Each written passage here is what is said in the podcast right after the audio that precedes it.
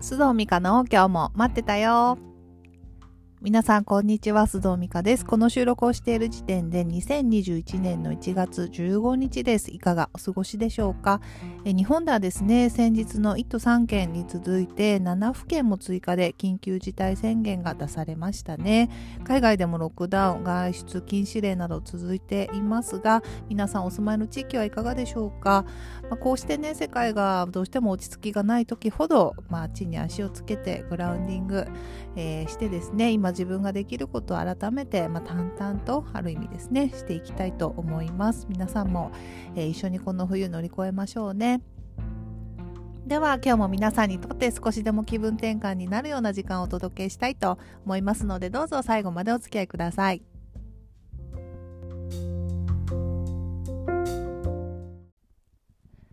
さて今日のトピックは頼る順番間違ってないまず行くべきは〇〇。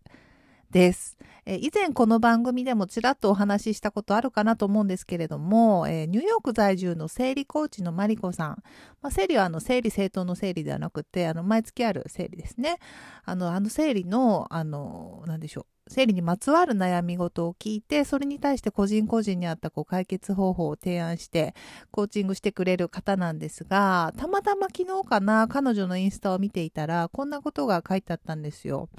え、長期的にひどい生理痛や生理の問題が続くときは、まず病院へ、ナチュラル方向ばっかり見ないこと、放っておかないこと、あのね、これね、まさにと思ったんですね。あの、マリコさんは、まあ、ヨガのティーチャーも、あの、でもあるし、まあ、サイキックな能力もあったり、何よりね、その生理のコーチング自体も、まあ、食生活とか、まあ、ライフスタイル改善していくということが中心なので、まあ、そんなことをされてるマリコさんがですね、まずは病院へ、ナチュラル方向ばっかり見ないことって、その tips の最初に言い切ってるのが、もうこれ最高だなと、個人的にすごく思いました。これってね、もう生理のことだけじゃなくて、体のことに関してこう薬に頼りたくないってところから、まあ、いわゆる代替治療をしたり、まあ、食方面からアプローチすることって、まあ結構ありますよね。で、ホメオパシーとか気候、まあ針とか、また食だとオーガニックにこだわったり、あれを食べない、あれを食べる、いろいろありますよね。で、西洋医療の薬は嫌だけど、漢方は飲むっていう方もいて、いや、漢方も薬やでと思うこともありますけれども、私もアンチ代替医療というかそういうわけでは全くなくてむしろ気候の治療を時々受けたりね漢方もあのやっぱり効果もあるし飲んだりとか薬膳も今ちょっと勉強したりしてるくらいむしろ好きだぐらいなんですけれどもでもね、やっぱそこだけに頼るってすごく危険だなっていうのも感じていて、あのー、例えばね、女性だと30代過ぎて、じゃあ妊活しようってなった時に、まずやっぱ病院に行っていろいろ検査をするところから始めた方がいいよねっていう話をあの妊活のアドバイザーの方にも聞いたんですけれどもそこでこう、まあ、薬とか医療に頼りたくないからってことで温活とかですね温活自体が悪いわけじゃないんですよ。体温めるのってやっぱり大事だと思うのでいいんだけどそこでねあのじゃあ温活からとか食生活からって最初に始めてしまうと その貴重なその30代の1年をですね本当はその子宮に問題があったのにそれね放置したまま1年過ぎちゃったみたいなたいなこともなくはないということなので、まあ、まず頼るべきはもう王道のプロかなとすごく感じます。で、まあね、不調がもう体に出てる時っていうのは最初に、まあ、行くべきは病院ですよね。未病の段階で健康をメンテナンスするっていうレベルじゃなくなっている時の対処法として間違いないようにしたいですよね。で、これ何も体のことだけじゃなくて、例えば今コロナでやっぱりね、仕事がちょっと減って厳しいという方はもしかしたらリスナーのね、リスナーさんの中にもいらっしゃるかもしれません。で、とりあえずね、皆さんいろいろ対策はされてるかなと思うんですけれども、やっぱとりあえず行政、行政に頼りましょう。ね、各告知融資なんかもありますし、まあ、それだけだと厳しいとは思うんですけれども、他にもいろいろね、公共料金とか携帯代の支払い期限の延長とかですね、あの、対策がいろいろあのされてますから一番最初に自分で何とかしようとかじゃあ今から何か副業始めようとか転職しようとかそっちに行かないで、まあ、それナチュラル方向かと言ったらまたちょちょっと違うんですけれどねさっきのマリコさんの例で言うと。話の例で言うとですね。でも、まあ、それって後からできますから、まずはその行政で、本当にあの、王道のところに頼ると。で、仮に本当に追い詰められてしまうと、人ってそういうの、あの、調べ事とかもね、やっぱりする気力なくなってしまいますから、もう、先行きこれ五分五分くらいかなって本当に追い詰められる前に、いろいろ調べてさ対策を取っておきましょうね。で、そしてその後で副業を考えるなり、転職先を探すなり、まあ、自分が自分に頼ってできるアクションを取るのがいいんじゃないかなと思います。で、そこまでなんかこうシリアスじゃなくても、なんでしょうね。例えば私昔朝活のコミュニティを運営していたんですよね。で毎月朝食会をしたり講演会をしていたんですけれども、時々ね、こんなメールとか、あの、いただいたことがありました。えー、ブログ、あの、まあ、参加レポートとかのブログを見て、まあ、皆さん参加されてる方々がキラキラしてて、私も自分磨きをして自信がついたら、ぜひ朝食会参加したいですみたいなメールいただいたこと一度や二度じゃありませんで、その度にね、いやいやいやと、逆やでって思ってました、すごく。そこでまず自分でこう、なんだろうね、自分磨きをするのもいいんだけど、まずそこじゃなくて、その時点でキラキラしてなくても全然よくって、むしろそういう状況の時に、なんかそういう場に参加して、まあ、輝いていくんだよって何回も思いました。別に私はね、その自分磨きのプロではないので、プロに頼れという話じゃないんですけれども、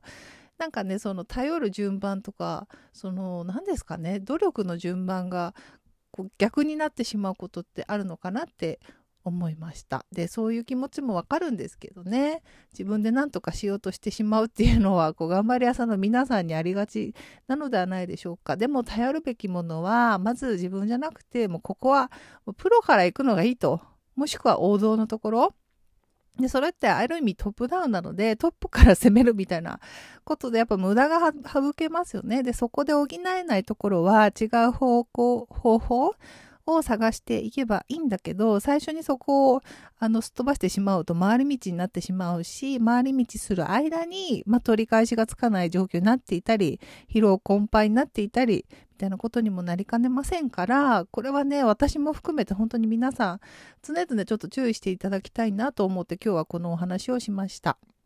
えー、ね、えー、今日はまたね、こうして日本で緊急事態宣言が身近になってきたってこともあって、多少ね、普段とはちょっと趣を変えて危機管理というか、そういった点からちょっとお話をしてみました。こういう状況の時は、普段楽観的な人、そういう人はあえてちょっとね、あの、危機の方向に目を向けて、で、悲観的な人は逆に不安に思うことを拡大しないように気をつけて、あの、この冬皆さん乗り切っていきましょうね。さて、では今日も最後におまけ話をして終わりたいと思います。えこれを聞いていただいている大半の皆さんと同じようにですね、私ももう1年以上海外に行っていないんですけれども、もう私最後に行ったのが、え、2019年の11月バリでした。で、あの、その思い出をね、食べながら今生きてるんですけれども、なんかそもそも私寒い時期がちょっと苦手ですね。あの、苦手で、あの、まあ、この時期、なんだかんだ理由をつけてバリとかあったいところ、あったかいところに逃げていたんですけれども、まあ、今年はそれもできなくて、去年の思い出をこう思い返しながら生きてるんですが、あの、まあ、前回は娘と2人で行ってですね、お友達の家の近所でやっていた地元のお祭りに参加させてもらったり、なんかいろいろね、お友達のお家のプールで遊んだりとか、いい思い出たくさんあるんですけれども、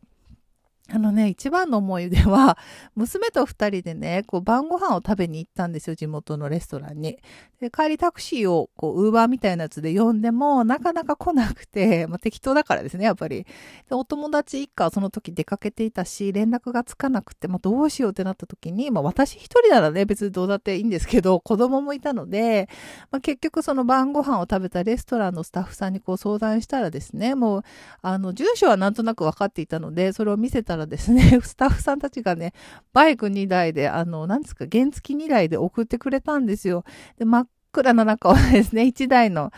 2台ですよ。でも、まず1台のバイク、お姉さんが Google マップ見ながら先を先導してくれて、で、その後ろのバイク、ホールスタッフのお兄ちゃんが、まあ暇だったんでしょうね。あの、運転するバイクの後ろに私と娘が、3人乗りですよ。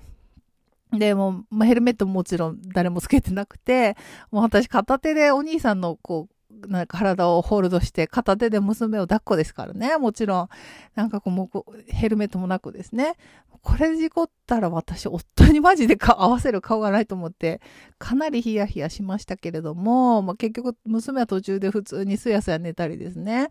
もうなんか日本では自転車の荷台に乗せるのもあんな頑丈なヘルメットつけてたのに何これと思いながらなんかすごい不思議な感じで走っていきました。で、熱帯の木がこう茂る暗い道をバイクで走ら、走りながらね、途中で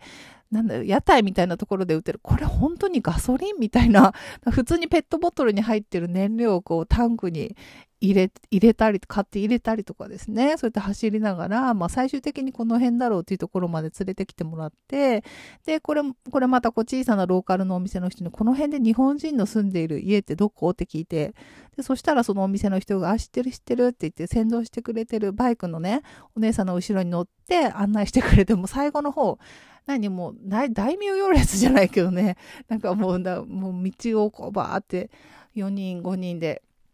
あの、走りながら、もうめちゃめちゃでしたね。で、ほんとついてほっとしたんですけれども、まあ、チップも めちゃめちゃ弾みましたけど、なんかもうその時はヒヤヒヤしたし、ああ、もうほんとついてよかったと思ったけど、今振り返るとね、もう旅ってそういうもんですよね。ピンチだったこととか、ヒヤヒヤしたことの方が、こうして後から振り返ってなんか面白かったなって思いながらこう思い出してました。えー、気軽にね、海外に行けない今だからこそ皆さんそんな思い出ね、ありませんか？もしよかったらぜひ教えてくださいね。